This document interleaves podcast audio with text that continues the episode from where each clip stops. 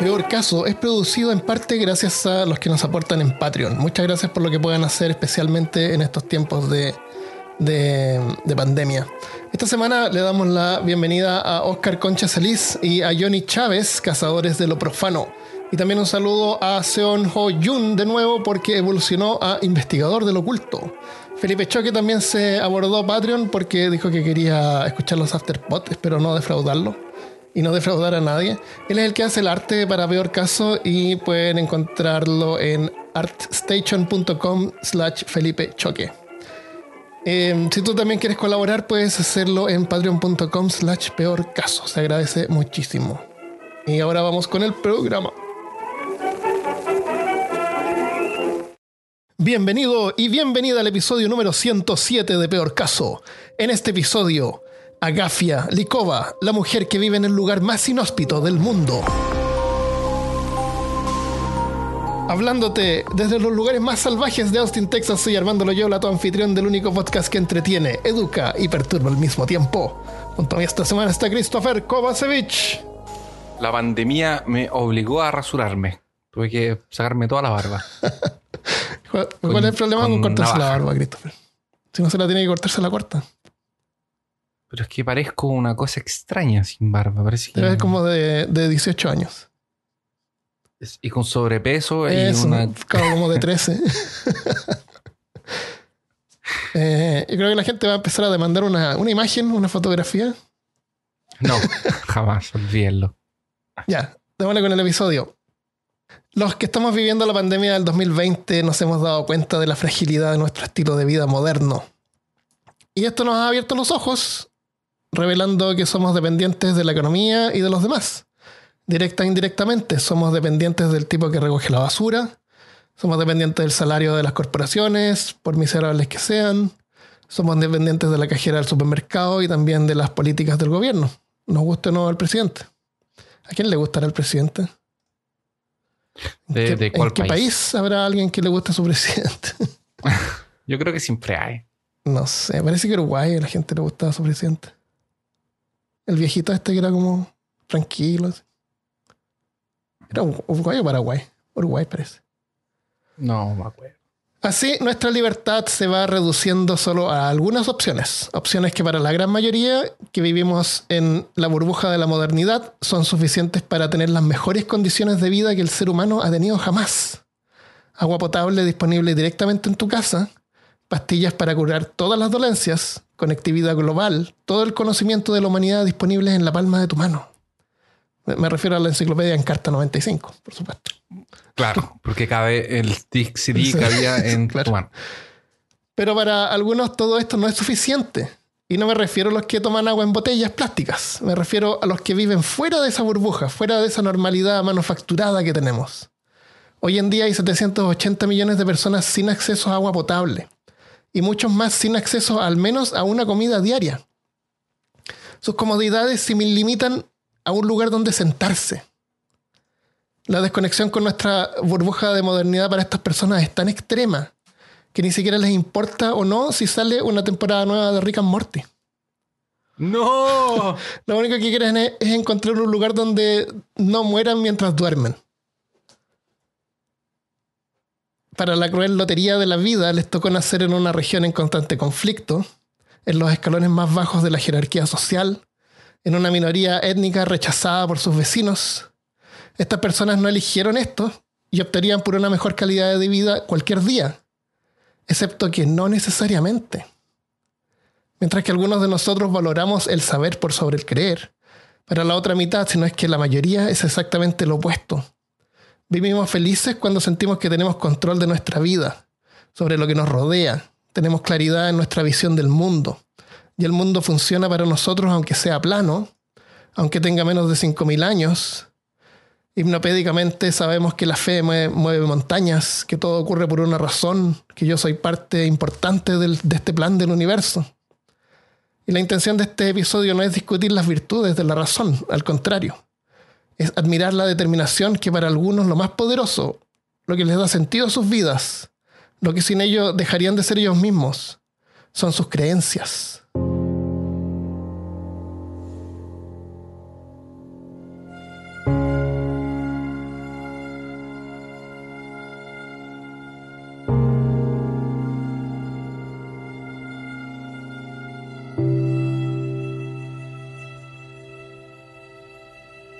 Taiga, en Siberia, es uno de los lugares más inhóspitos del mundo. Es la bioma terrestre más grande, con espesos bosques de coníferas, principalmente pinos, llamados también bosques boreales. Cubren el Ajá. lado más norte del planeta pasando desde Alaska, Canadá, el norte de Europa y Siberia en Rusia, en Rusia, donde es uno de los lugares más inhóspitos y menos poblados del planeta. Los largos inviernos mantienen la Tierra cubierta de nieve y los breves veranos, la temperatura no pasa de los 10 grados Celsius. Ca- Caramba. 10 grados Celsius En el para ser la verano. temperatura más alta del verano. es Claro, del par de semanas de verano que hay. El área en Rusia cubre, cubre 13 millones de metros cuadrados, más de seis veces el tamaño de México. Esta inmensa zona permanece mayormente prístina hasta el día de hoy y es un inmenso recurso de petróleo y riquezas minerales para Rusia. En 1978, un grupo de cuatro geólogos salió en un helicóptero para inspeccionar un área y encontraron... Qué moderno. Sí, estamos en el tiempos modernos. Yo ya había nacido por lo menos. 1978. Es demasiado ah, futurista. Sí, pero va a ser por un momento, por un momento, estándares. tranquilo. Es casi como los Jetsons. Eh, salieron en el helicóptero. que súper claro, vamos a partir por, vamos a partir por ahí. era un helicóptero antiguo. El Ah, helicóptero siguió Eh. el curso del río Abaj-Khan, que queda casi al medio de Rusia, al norte de la frontera con Mongolia, como al centro más o menos, en Siberia. Los geólogos en el helicóptero llegaron a la zona que querían investigar, pero por la densa vegetación no lograban encontrar un lugar donde aterrizar, porque es como infinitos bosques de pinos. El piloto voló sobre un valle y de repente avistó algo completamente inusual, algo antinatural que no podía existir en esa región un pequeño claro con un patrón de líneas. Cuando se acercaron, vieron que el espacio estaba cubierto con varios surcos profundos como de un kilómetro y medio a un kilómetro y medio sobre la ladera de una montaña. Un pequeño jardín de cultivo, algo indudablemente hecho por el hombre. Dieron varias vueltas para verificar, pero no aterrizaron. Regresaron a la base y reportaron el avistamiento. Oh, Yo pensé que iban a aterrizar. El jardín yo me imaginando que el, el- el piloto del helicóptero va a decir, oh, ahí hay un claro y está marcado. Aterricen. Y rompen todo. Y a destruir toda la cosecha de que era el sustento. Claro. No, fueron más considerados. Regresaron de vuelta al- y lo reportaron. El avistamiento estaba a más de 240 kilómetros de la ciudad más cercana. Las autoridades soviéticas no tenían ningún registro de nadie viviendo en ese lugar. El trabajo de exploración para descubrir mineral continuó y pronto levantaron un campamento temporal a unos 16 kilómetros del misterioso jardín de cultivo. Los geólogos tenían curiosidad de saber quién podía vivir allí, pero la idea de encontrarse con un extraño podía resultar aún más peligroso que encontrarse con un lobo o un oso. Pero los geólogos, no querían que este episodio de peor caso quedara demasiado corto, así que decidieron regresar y hacer contacto. Prepararon algunos obsequios en sus mochilas y solo por si acaso el encuentro no saliera bien, algunos geólogos incluyeron una- un arma de fuego cargada. Esperaron por eh, un día claro y los científicos salieron a la caminata liderados por la geóloga Galina Pismenskaya. A medida que se acercaban al lugar señalado por los pilotos, comenzaron a encontrar signos de actividad humana. Un palo largo que se notaba que había sido usado como un bastón y más adelante un tronco colocado sobre un arroyo como puente. Y una áspera senda continuaba al otro lado y la siguieron internándose en el bosque. Después encontraron un McDonald's Claro. y un 7-Eleven. Todo se fue poniendo cada vez Subway. Mejor. Pesmencaya declaró luego a los periódicos. Al lado del arroyo, al lado de un arroyo había una vivienda, ennegrecida por el tiempo y la lluvia. La cabaña estaba apilada por todos lados con escombros, cortezas, postes, tablones. Si no hubiera sido por una ventana del tamaño del bolsillo de mi mochila, habría sido difícil creer que gente viviera allí. Pero la vida, sin duda. Nuestra llegada había sido notada, como pudimos ver. Una puerta se abrió crujiendo y la figura de un hombre muy viejo emergió a la luz del día. Una visión que era como salida de un cuento de hadas. El hombre estaba descalzo con una camisa remendada y reparchada, hecha de saco. Llevaba pantalones del mismo material, también en parches, y tenía una barba desaliñada. Su cabello estaba despeinado. Parecía asustado, pero tomando mucha atención. Teníamos que decir algo, así que comencé. Saludos, abuelo. Hemos venido a visitar. El viejo. Les traigo paz. Venimos en paz. Take me to your Traemos libertad. El viejo no respondió de inmediato. Finalmente escuchamos una voz suave e incierta. Bueno, ya que han viajado tan lejos, es mejor que entren, dijo el viejo. Para los geólogos se sintió, se sintió como si hubieran viajado en el tiempo a la Edad Media. La vivienda no era mucho más que una madriguera, algo que podrían haber fabricado unos castores. Los geólogos recuerdan que era como una perrera baja y ennegrecida por el hollín. Y a pesar de un fuego, con un escape que era solo un, un hoyo en el techo, estaba fría como una bodega. El piso consistía en cáscaras de patata y de piñones. Aún mirando en la penumbra, los visitantes vieron que en realidad era solamente una sola habitación, apretada, con hedor a moho, sucia, con un techo sostenido por vigas medias caídas. Y aún así, este era el hogar donde vivía una familia de cinco personas. Ah, Cinco personas. eh. Los geólogos se pararon dentro pasmados. El incómodo silencio fue interrumpido por sollozos y luego lamentos. Vieron la silueta de dos mujeres. Una estaba histérica rezando. Esto es por nuestros pecados, nuestros pecados. la otra ¿De lloraba. verdad o lo inventaste? ¿Ah? ¿De verdad? ¿Es de verdad no, lo de verdad. Estaba llorando, pensaba que era por sus pecados. La otra llorando. se- ¿Qué cosa que era por ¿Ah? sus pecados? Que habían llegado los, los científicos. Que eran extraños, Ah. sí. A lo mejor eh, ahí vaya a saber después quién podría haber sido. La otra llorando se dejó caer lentamente al suelo. La poca luz que atravesaba la única ventana cayó sobre sus ojos grandes y aterrorizados. Y ahí los visitantes se dieron cuenta que lo mejor era salir de ahí lo más rápido posible. Los visitantes se sentaron a unos pocos metros de la cabaña y sacaron sus provisiones para comer. Igual habían estado caminando como 15, 19 kilómetros más o menos. Ah, un montón. Para ellos los pocos kilómetros que habían recorrido igual habían sido extenuantes. No estaban acostumbrados. Estaban acostumbrados a andar en helicóptero.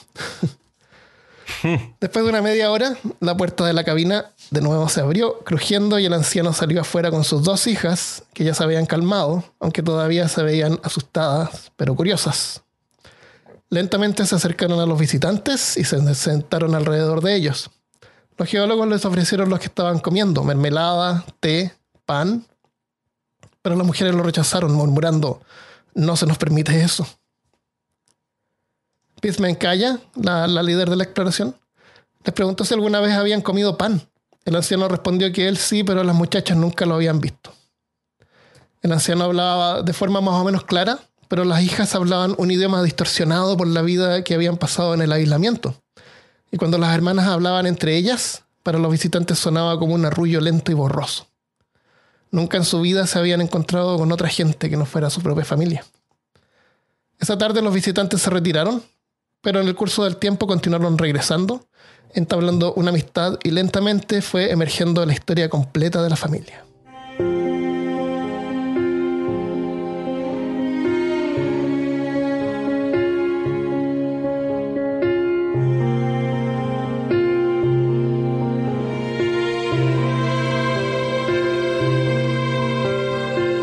Esta es la historia y ahora tranquilos nos vamos de vuelta a 1930. Ah, ya, está bien. Gracias por llevarme de nuevo a, Por a mi regresar. casa. Oh, me hizo un... Esto, esto puede quedar entre nosotros. Está medio, está medio- está medio frío. Ah. Me hizo un, un whisky con Coca-Cola en un jarrito. Está tan rico. Oh, qué rico. Y que está muy medio frío, Sí. entonces como que le trae calor al cuerpo.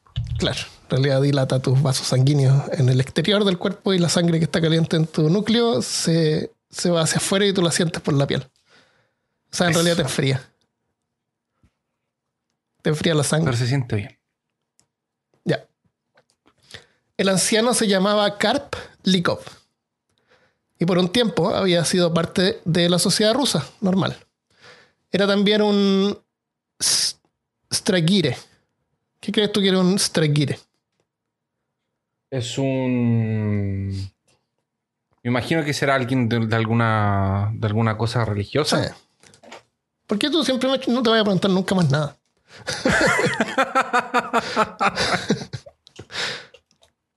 Ya, te digo otra cosa entonces. No, porque si me dice otra cosa va a ser la acertada. no, está bien. En ruso, eh, viejo creyente, les decían. Miembro de una secta ortodoxa rusa fundamentalista. Chángales. que adoraba en un estilo que no había cambiado desde el siglo XVII. Los viejos creyentes habían sido perseguidos desde los días de Pedro el Grande por 1720. Likov hablaba de eso como si fuera como si hubiera pasado ayer.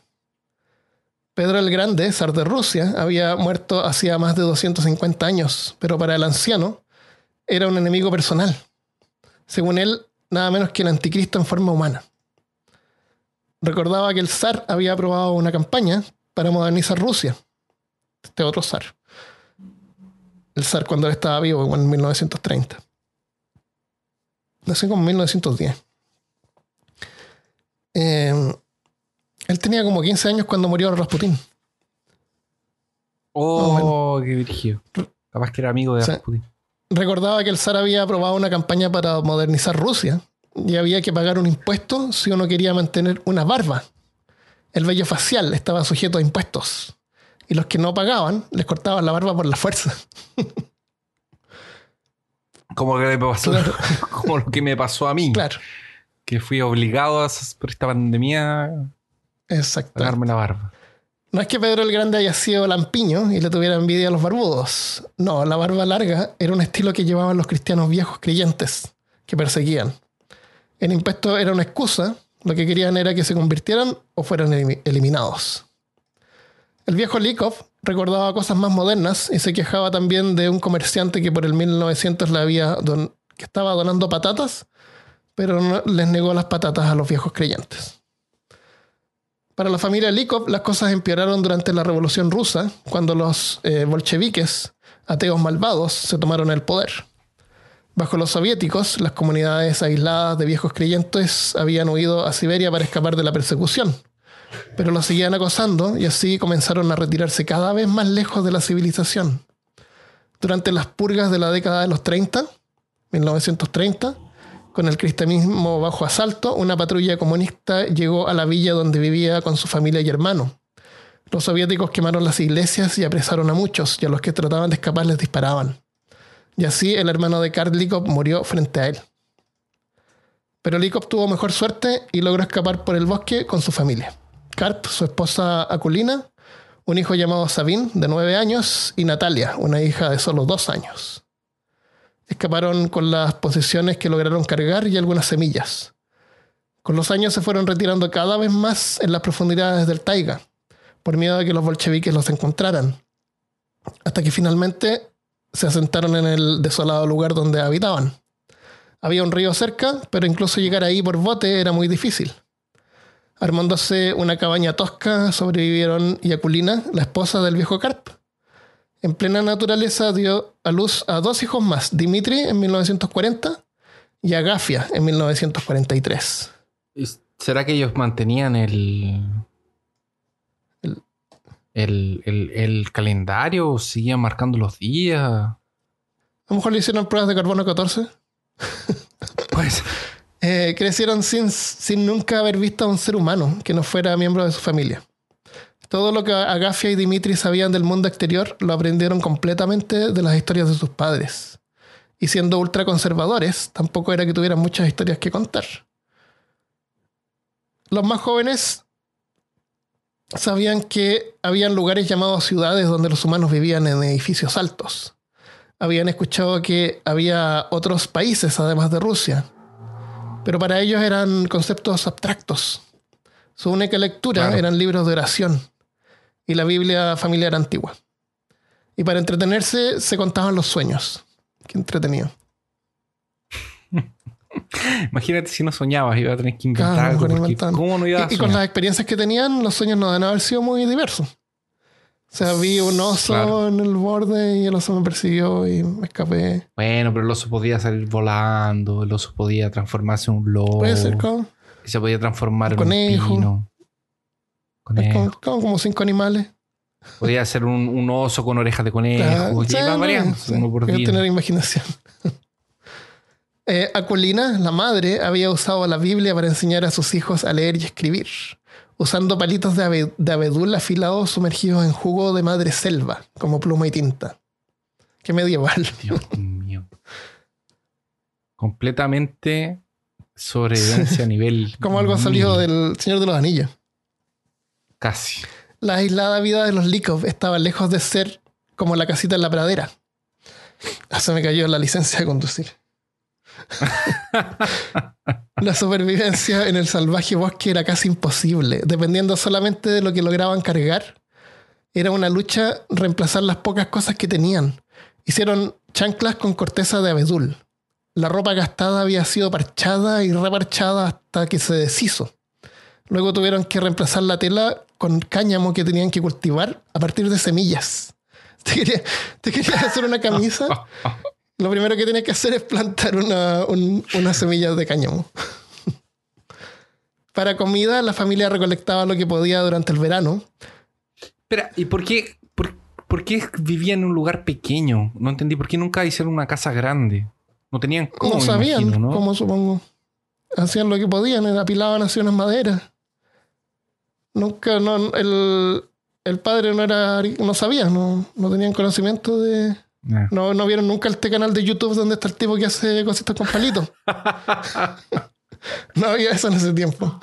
Y no salía nada en la Biblia No de sobre construir tu No está casa. el canal de YouTube que el gallo El gallo, el gallo que el cabe en el sitio que- que- hace los tacitos de greda. claro. Después hace el horno, claro, prende eso fuego. no existía. Ok, Hubiera sido bien útil. Está bien. Sí. Eh, la- para la comida, la familia recolectaba lo que podía durante el verano, pero como era imposible reparar las ollas que tenían, habían llevado algunas ollas, pero ya con el tiempo se habían oxidado y no se podían usar, estaban llenas de hoyo. Así que los dejaron incapaces de poder cocinar los, los alimentos. Y su dieta se No. redujo principalmente a papas apanadas mezcladas con centeno molido y semillas de cáñamo. La familia igual estaba agradecida con la abundancia de agua fresca y la abundancia de árboles de alerce, abeto, pino y abedul que habían. Arándanos y las frambuesas estaban al alcance de la mano, la leña también, y los piñones caían directamente en el techo. Y por el hoyo del techo al suelo. Pero los licos vivían permanentemente al borde de la hambruna. Para comer carne, otra vez tuvieron que esperar a que Dimitri alcanzara la madurez y pudiera atrapar animales para carne y pieles. ¿Y por qué el papá no buscaba? Porque estaba viejo ya. Ah. Esto fue hasta la década de los 50, sin ningún tipo de armas, incluso arcos. Dimitri solamente podía cazar cavando trampas o persiguiendo presas a través de las montañas, corriendo detrás de ellos hasta que los talimanes se colapsaban por el agotamiento. Hablamos de eso en el episodio se- 78. De correr, ¿o no? Sí. Cuando hablamos de correr. Sí. A lo mejor cazaban algún conejo que caía en la trampa, decían hoyos así, un hoyo con palos puntudos, cosas así que caía se moría. No sé. cosas así. Yo creo que ni siquiera eso debería haber hecho. Dimitri acumuló una resistencia asombrosa. Podía cazar descalzo en el invierno. Y no era que tuviera alguna opción. Con sandalias de corteza de árbol le deben haber durado unos 5 o 10 minutos corriendo. Sí. Pero era resistente, espalda fuerte. A veces volvía a la cabaña después de varios días, después de haber dormido a la intemperie por solo, a solo 4 grados Celsius sobre la escarcha. Regresaba a la cabaña con un joven alce sobre sus hombros.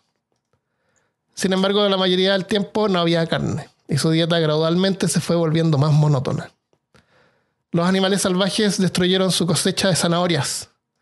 Yagafia recuerda que a fines de la década de los 50 como los años del hambre. Agafia recuerda, comíamos hojas de árbol, de cebra, de cerva, raíces, pasto, hongos, cáscaras de papa y corteza.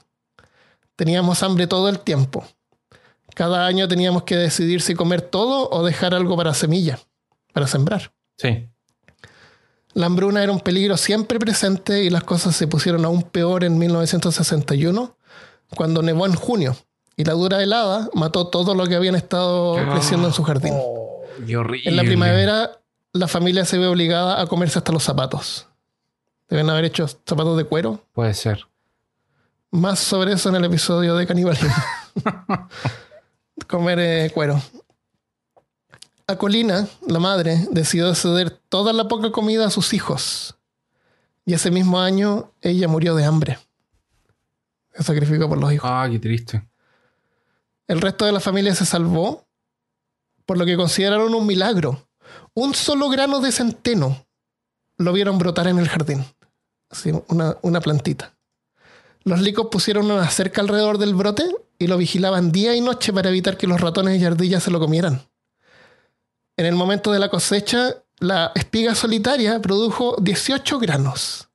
Y de esos 18 granos, minuciosamente, reconstruyeron su cosecha de centeno. Oh, Una plantita. Una plantita lo salvó. Gracias a los geólogos soviéticos, la familia fue aprendiendo más sobre el mundo moderno. No sabían que había ocurrido una Segunda Guerra Mundial. Los científicos le contaron, Oh, es verdad. Estaban aislados en ese tiempo. no tuvieron idea de qué pasó eso. No tenían idea que ya había Estaban pasado la lejos revolución que ni rusa, que ya no estaban siendo perseguidos. Claro. No sabían que el hombre fue a la luna. Carl nunca creyó que el hombre había llegado a la luna. No les- eso no se lo creyó. Bueno, mi mamá no les cree. Tampoco. Ah. Él no lo aceptó. Lo que se aceptó rápidamente fue la idea de los satélites. Los Likov habían notado ya en la década de los 50 cuando las estrellas se comenzaron a mover rápidamente en el cielo. Y el propio Cart concebió una teoría para explicar que la gente, la gente de las ciudades, había pensado algo y estaban enviando incendios que se veían como estrellas que se movían. ¿Ya? ¿Sí? O sea, él ya había observado este fenómeno extraño de los satélites. Pero con lo que quedó más sorprendido fueron con un paquete de celofán transparente que para él era increíble. Era como un vidrio, pero flexible. Con eso quedó loco. Debe ser, debe ser increíble encontrarse con esas cosas. Pero imagínate el un- aislamiento. O sea, no sintieron un bombazo, un disparo. Ni las tropas ni siquiera llegaron cerca. Deben haber visto eventualmente tal vez un avión, puede ser. Pero volando por allá tal vez ni siquiera. po. Ah, a lo mejor no, no como está tan lejos de cualquier ciudad, no, Eh, no no pasan pasaban bajo, pasan muy alto. Mm. No sé. Tuvieron que esperar 40 años a que apareciera un helicóptero. Deben haber quedado locos cuando pasó el Sí. helicóptero. Porque eso seguramente sí lo escucharon. Eh, los jóvenes, Dimitri y Agafia, los más chicos, fueron los más amigables y cercanos con los geólogos. Las décadas de aislamiento habían limitado la forma de hablar de Agafia. Y esto al principio hizo que los científicos pensaran que ella tenía alguna deficiencia mental. Pero en realidad Agafia era muy inteligente y hasta hacía bromas de su precaria condición. O sea, se burlaba de ella misma. Eso denota, fue- una inteligencia bien avanzada. Quien, Sí. sí. Dimitri fue el primero en aceptar la invitación de los geólogos a visitar su campamento. Aún sin haber visto antes nada de, de tecnología, quedó maravillado. Así, la familia fue aceptando cada vez más a los geólogos. Uno llamado eh, Yerofri Sedov incluso entonces- pasaba días en... Entonces son, es el papá, entonces era el papá, la mamá y tres hijos. Y tres hijos, sí. Entonces ahora solo, entonces cuando los geólogos llegaron, No, encontraron sí. cuatro personas, no cinco. Cinco personas. Pero la mamá, El papá, la mamá, los dos hijos y... pero la mamá no se había muerto de hambre. Ah, claro, por eso cinco personas. Porque ellos tenían dos hijos. Cuando salieron de, de Rusia tenían dos hijos. Y después Y tuvieron dos después más. tuvieron dos más. Y la madre se murió, entonces quedaba el papá. Por eso son Por cinco. eso son cinco. Ok. Claro. Los geólogos nunca conocieron a la mamá. Sí. El, un, un geólogo, yo, Jerofi Sedov, incluso pasaba días enteros ayudando a la familia en la plantación, ayudando a mejorar el lugar donde vivían en- con construcciones y mantenimiento. Así de a poco fueron ayudándole a hacer una cabaña legal. Sí, más, más, más grande y todo, mejor. Claro. Sí. Pieza, jacuzzi. Imagínate cuando llegó un hacha. Oh, un hacha, algo de metal, un metal. No habían visto metal desde que se le habían eh, deshecho las ollas. El, ah, pero al principio lo único que habían aceptado como obsequio era sal. Pero de a poco fueron aceptando ropa, utensilios de cocina, grano y hasta linternas. Era muy lento hacer ropa. Tardaba toda una temporada sacar un- una plantita. Incluso visitaban a los geólogos todos juntos. Fue cuando descubrieron la televisión, que les encantó, Oh. pero al mismo tiempo les aterrorizó. Los miembros de la familia rezaban por el perdón después de ver televisión creyendo que había sido algún pecado. Está, es tan bueno que debe ser seguro que es pecado. Pues sí, sí. Demasiado placentero, debe ser pecado. Sí. sí. Y, no tiene, y no están muy lejos de la, de la verdad. Poco después de haber establecido contacto con el mundo exterior, en realidad las cosas se fueron en declive para la familia Likov. Por la dura dieta, el hijo mayor y la hija murieron de insuficiencia renal pocos años después de la primera visita de los geólogos. Triste. Dimitri, que era el más amigo con los geólogos, también se enfermó de neumonía. Por- Posiblemente por alguna infección traída por alguno de los Sí, visitantes. Seguramente fue uno, porque si nunca había tenido neumonía ninguno, fue uno de los de, de los de alguno de los científicos que estaba Claro. con el con el virus. con el coronavirus. Sin haber tenido contacto con el mundo exterior y sus gérmenes, su cuerpo fue incapaz de combatir la infección. Los geólogos trataron de convencer a la familia en llamar un helicóptero para llevarlo a un hospital. Pero el mismo Dimitri, que era uno de los más creyentes, dijo, no se nos permite eso.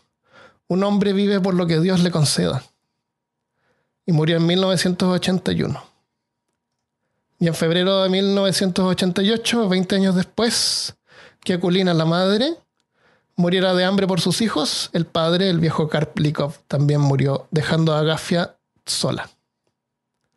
Los geólogos le ayudaron a enterrar a su padre en un cementerio que, fue, que se fue formando de a poco cerca de la casa. Habiendo descubierto otros miembros de la familia que habían sobrevivido a las purgas y vivían ahora en, aldeas originales, le ofrecieron a Agafia unirse con ellos, pero ella rechazó la oferta y se quedó en la montaña que había conocido durante toda su vida. ¿E- ¿Ella es la que nació después o es la que tenía dos Sí. años? No, no, la que nació después, ella nació ahí. Agafia iría, pero los geólogos eventualmente tu- tuvieron que dejarla. Uno de ellos, Jerofi, recuerda, mientras nos alejábamos de allí, miré hacia atrás a Agafia. Ella estaba de pie junto a la ruptura del río con una, como una estatua. No estaba llorando. Ella insistió, sigan, sigan. Recorrimos otro kilómetro y miré hacia atrás. Todavía podía ver su silueta parada allí. Qué triste haberla dejado. Sí, debe haber sido tienen que seguir trabajando en otros proyectos, tienen que ir. Imagínate decirle así, ya nos tenemos que ir, adiós. Y dejarla sola después que murió toda su familia. Agafia nació en 1944 y hoy tiene 76 años y aún vive en la montaña sola. Eh, Yerofei Sedov, uno de los geólogos, regresó a vivir sus últimos años cerca de Agafia y, se mantuvieron amigos. Aunque Agafia cuenta que en un par de ocasiones se comportó de forma pecaminosa. se, debe haber, apasi- se debe haber enamorado de. Sí. Jerofi fare- falleció en el 2015, a sus 77 años, dejando a Agafia sola de nuevo.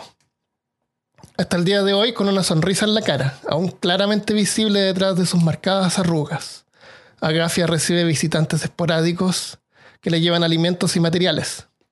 Le ayudan en el mantenimiento de su hogar, y aunque tiene un teléfono satelital para emergencias que usó una vez para que fue trasladado a una ciudad por un problema en las piernas, ella siempre regresa y continúa viviendo en forma austera y manteniendo su fe religiosa.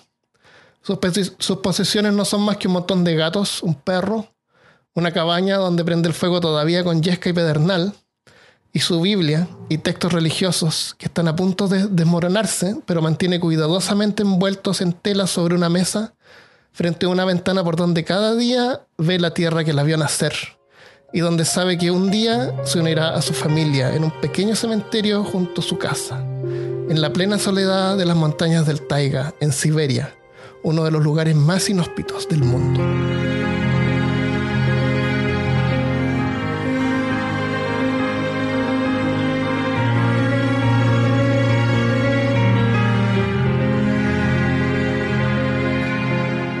Qué linda y qué triste historia. Y Agafia está viva todavía. Eh, por lo menos no, no- no vi ningún reporte de que no. Está, ¿Viste fotos de la familia? ¿Será Sí, que los científicos hay, sacaron hay fotos? docu- hay documentales. Ah. Hay documentales, hay como dos o tres documentales buenos. Hay uno de Vice. Hay uno que está traducido a español que lo voy a subir a la página para que lo vean. Es súper interesante. Aparece ella, aparece el viejo, el, el- el geólogo que se fue a vivir con, cerca de ella. Ya. Eh, el geólogo le faltaba una pierna. Es increíble verlos cómo viven eh, a un ritmo, pero totalmente atemporal para nosotros, lento. hay una escena donde el viejo va a recolectar agua al río con bastones, tiene que ir. Y, tiene como una, una, cosa metálica así que tira con cuerda al río para que se llene con agua. Y después lo tira de vuelta. Le pone la tapa. Y después camina un paso con las muletas y mueve el tarro unos, unos centímetros hacia adelante. Después da otro paso y mueve el, tarro de nuevo hasta llegar a su casa arriba. Y a Gafia también en otra la muestran eh, recolectando. Ella tiene que cortar. Aunque ahora tiene muchas más cosas. Eh, tiene un horno y cosas para vivir así, sobrevivir mejor. Eh, igual tiene que cortar la leña ella misma. salir a cortar leña, se ve así cuando corta leña, pone la leña como una especie de, de, ¿Cómo se llaman estas cosas que ponen en la nieve como para andar? Un, trineo. Un trineo, claro, una especie de trineo y el trineo se desliza y se va y ella también se tiene que deslizar y se cae. Y una mujer como de casi 80 años. Es increíble, es increíble verla y, y, lo que más me, a mí me, deja pensando es que eh, es que uno, uno, está constantemente como tratando de validar su vida, de qué es lo que yo hago útil en esta vida ¿Cuál es, el, ¿Cuál es la virtud última de la vida? ¿Es hacer algo útil para los demás? ¿Es ayudar a la humanidad en alguna manera? ¿Es ella una mala persona porque nunca hizo en realidad nada fuera de, su propia vida? ¿Es egoísta? No lo es. Es ella tampoco ha dañado a nadie nunca.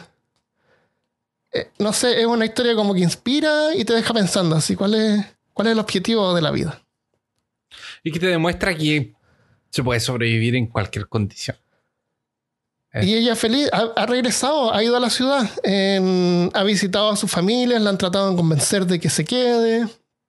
Y no le gusta, no le, no le gustan los autos, dice que casi se muere una vez que fue a la ciudad y habían autos día y noche pasando. Imagínate no se el ruido. Imagínate el ruido que debe ser para ella todo. para ella es todo, y es todo más lento. Habla lento también. Tú vas a verla. ¿Para qué? ¿Para qué no, necesita apurarse, sí. ¿Para qué apurarse? No, tiene todo el tiempo, sí.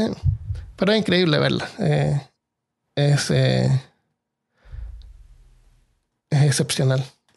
Así que eso, Agafia Likova. Qué grande Agafia. Sí. así que eh, están escuchando, vean los documentales, los vamos a dejar en peorcaso.com. Hay más sobre la historia de ella, hay, hay libros también. Eh, es bien interesante. Te, deja, así como, como pensando, se queda como en ti. Cuando hablaste de, ellos, yo no conocía la historia. Me suena, pero debe ser porque me imaginé mucho las fotos de Diatlov cuando estábamos viendo. Claro. Eh, hay fotos también de, los primeros exploradores. Tomaron fotos, se ve su cabaña, que cabaña, un montón de palos apilados donde vivían. Y el. Y me acordé de ese caso del japonés que estaban las vietnamitas, era un japonés, era un vietnamita, era, era uno de esos dos. Parece que era un japonés que estaba en medio de un bosque, que ah, era el último sobreviviente de su pelotón y pensó que era, y estuvo, no supo que la Segunda Guerra Mundial se había acabado. Y como 15 o 20 años después lo encontraron. y él todavía creía que, sí, todavía creía que estaba en guerra. Ah, estaba escondiendo a los aliados y cosas. Él estaba en guerra defendiendo como, creo que la última orden que le dieron fue como, ah, defienda esta posición. Y se quedó ahí. Ah, y se quedó ahí. Wow. Y nunca lo fueron a buscar. No, no, exactamente. Esa historia también es interesante, hay que buscarla. Sí, bueno. Interesante. Sí. Bueno, eso es lo que tenemos por hoy. Mira, es una historia triste pero con esperanza. Te deja un mensaje, te deja un mensaje positivo al final. Yo, por la introducción que diste, la verdad, Armando, al principio pensé que me iba a salir llorando y queriendo cortándome la pena. Pero eh, al final quedé con una sensación un poco más de. Sí. Y todo porque el padre no se quiso afeitar. Y todo porque no se quiso afeitar la barba. Por, eso, por, eso, te dije que. Pero viste que persecución es mala para cualquier perseguir, o sea, pueden ser creyentes en lo que sea persiguiendo a los no creyentes o los no creyentes persiguiendo a los... Sí, extremistas totales. Siempre es malo. el problema del extremismo. Siempre es malo. Sí. No importa si eres el que cree o el que no. Sí. Ya, eh, antes de irnos le damos algunos saludos. Bueno.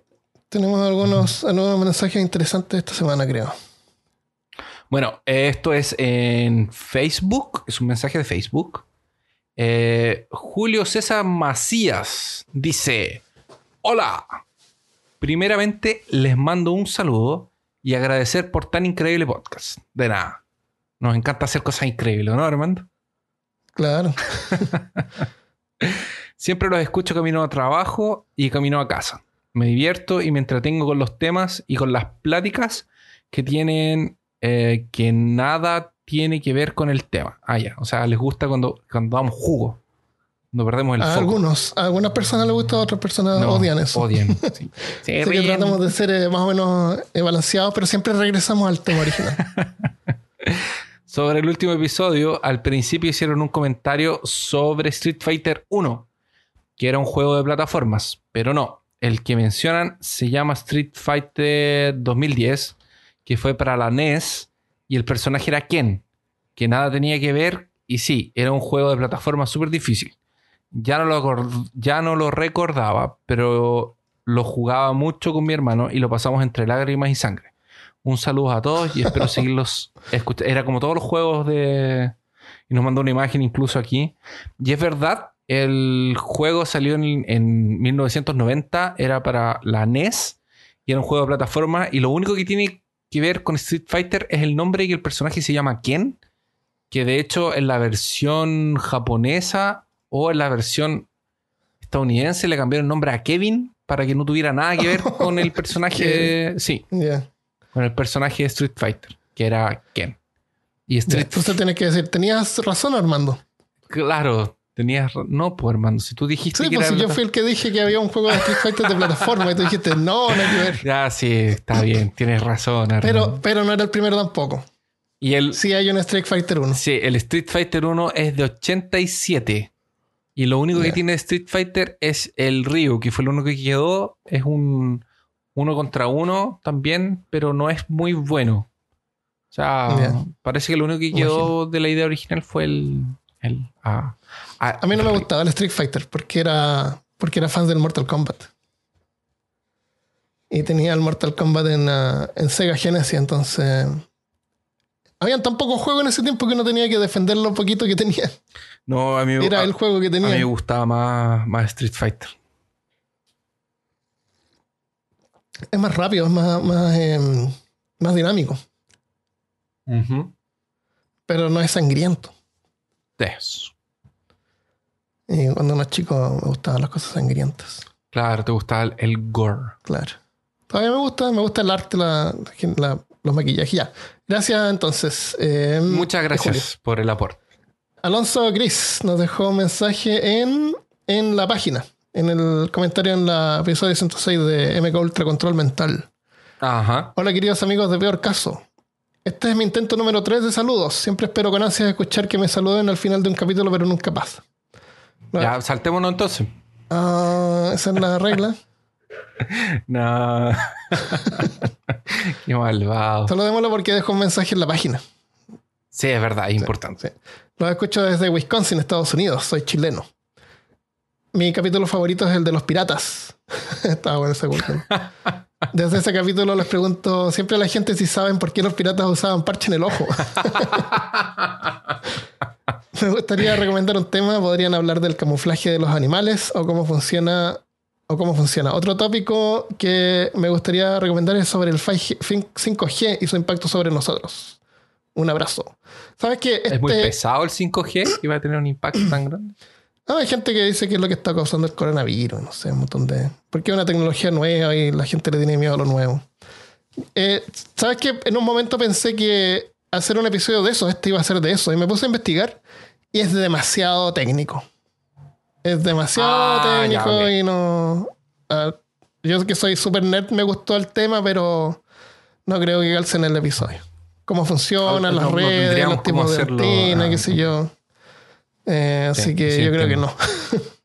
Pero es interesante, así que si el, pueden buscar en internet.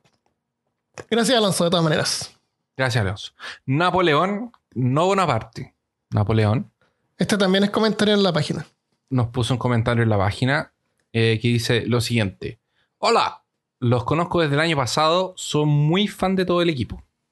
Mi capítulo favorito es el de Rasputin. Soy la única que se ríe sola a las 4 de la madrugada como histérica. Los amo. Un saludo desde Chile.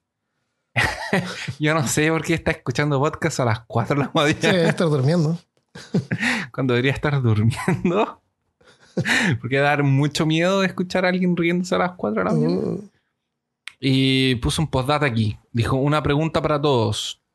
¿Cuál es la mayor vergüenza que han pasado? uh. ¿Cuál es la mayor vergüenza que has pasado?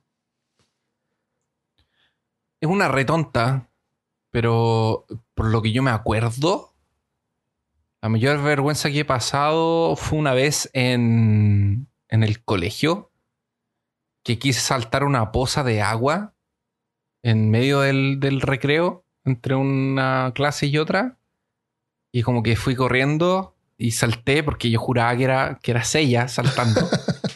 ¿Pusiste los brazos Y- hacia atrás o no? Claro, ¿O te, no, o no te faltó eso? Ah, por eso. Ah, debe haber sido por- Es que Seiya no saltaba así ya, pero no importa. Pensé que era un caballero del zodiaco saltando y no, no pude. Eh, te caíste al agua. me resfalé y. Y era piso de cerámica. Entonces, como que me caí de lado, me pegué en el muslo, Me encharqué entero Oh, y, y como que avancé un metro. siendo arrastrado por el suelo, así como, como los supercampeones cuando hacen una barrida Claro. y pasan. Falta que alguien te grabara en cámara lenta. Es- Y se- todos se rieron en Oh, mi cara. pobrecito. Todo, fue un momento así como en el que en- yo pasaba muy desapercibido en el colegio, pero en ese momento El como que, todo- atención. como que paró el colegio entero para mirarme.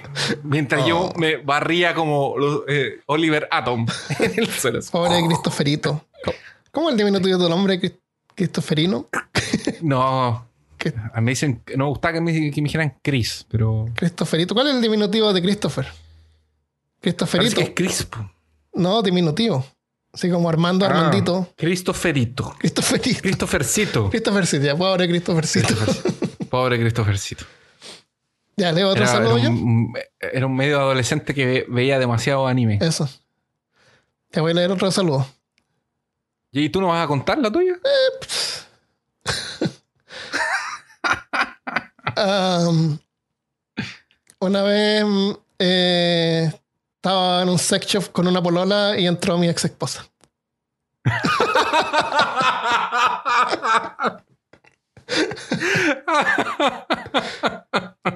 Quedé marcado por años, por años pensando en que me había visto y qué vergüenza. Y años después hablé con ella pues, y le conté y me dijo que no me vio. Sí, pues ya me había separado y habían pasado meses y, y una ¿Eso niña que conocí en Santiago? Se, me fue a visitar a La Serena cuando había La Serena. Y se fue quedando, se me- como los geólogos me visitaba. y me cocinaba, me ayudó así porque yo vivía así en forma precaria también. y, y fue en un momento así como de emancipación. Pasamos y fuimos a ver el sex shop de, de La Serena. Estoy Ya. adentro mirando así y de repente entra mi No debe haber sido un esposa. lugar muy grande. No, y entra mi esposa y habla algo con el, con el cajero, después se fue. Después me contó que había, parece que eh, estaban hecho, haciendo algo en la universidad y fue a ver si vendían condones. Como para Ah, inflarlos, ya. para hacer una broma. Ah. Pero sí, fue bien eh, vergonzoso. ¿Y no, no habías condones en el sex shop?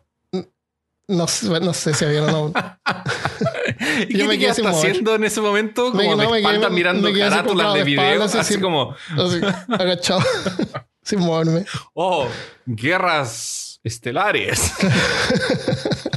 Claro. Ah, Los piratas caribeños. Oh. claro, le digo a mi polola, oye, esto es un sex shop. Yo pensé que era otra cosa. Estoy en una galería de arte. Estas figuras ¿Dónde son están las películas de acción? Estas figurillas Sí, que pero aquí están. Pues. ¿Qué son estos tótems? aquí? Ya, le damos otro mensaje mejor. Sí, cambiémonos de, cambiemos el tema. Juan Márquez también nos dejó un mensaje eh, sobre el episodio pasado. muy buen episodio. Al final, cómo lo hicieron sufrir con las pronunciaciones. el, Sí, el animal colorido al que te refieres son los alebrijes. Alebrije, ¿viste? Una palabra fácil de pronunciar. Y, y- y bonita, suena bien. Alebrije. Que curiosamente no son de las culturas antiguas como uno pensaría, tienen un origen muy particular en el siglo pasado. Se los dejo de tarea. Saludos. Gracias, Juan. Eh, ¿Se cree que es profesor ahora? Sí. Voy a buscar algún podcast sobre alebrije y si no encuentro nada, seguiré buscando después. ya, ¿algo más? Eh, creo que eso. ¿Eso no más? Ya. Lo dejamos hasta acá. En el Afterpot, si quieres unirte a Patreon, patreon.com slash peor caso desde, desde pocos dólares al mes, puedes escuchar el Afterpot, que es donde nos quedamos hablando sobre otras cosas y les voy a comentar eh, una serie que me encantó que vi esta semana. Las historias del Loop, Tales from the Loop. Uh, es muy buena. Buenísima. Es buenísima. No, ya. Entonces nos quedamos hasta aquí. Yo la vi también. Ya, ah, excelente, excelente. Ya, entonces un abrazo para todos, muchas gracias por escuchar. Eh, espero que les haya gustado el episodio y nos vemos la próxima semana. Adiós. Adiós.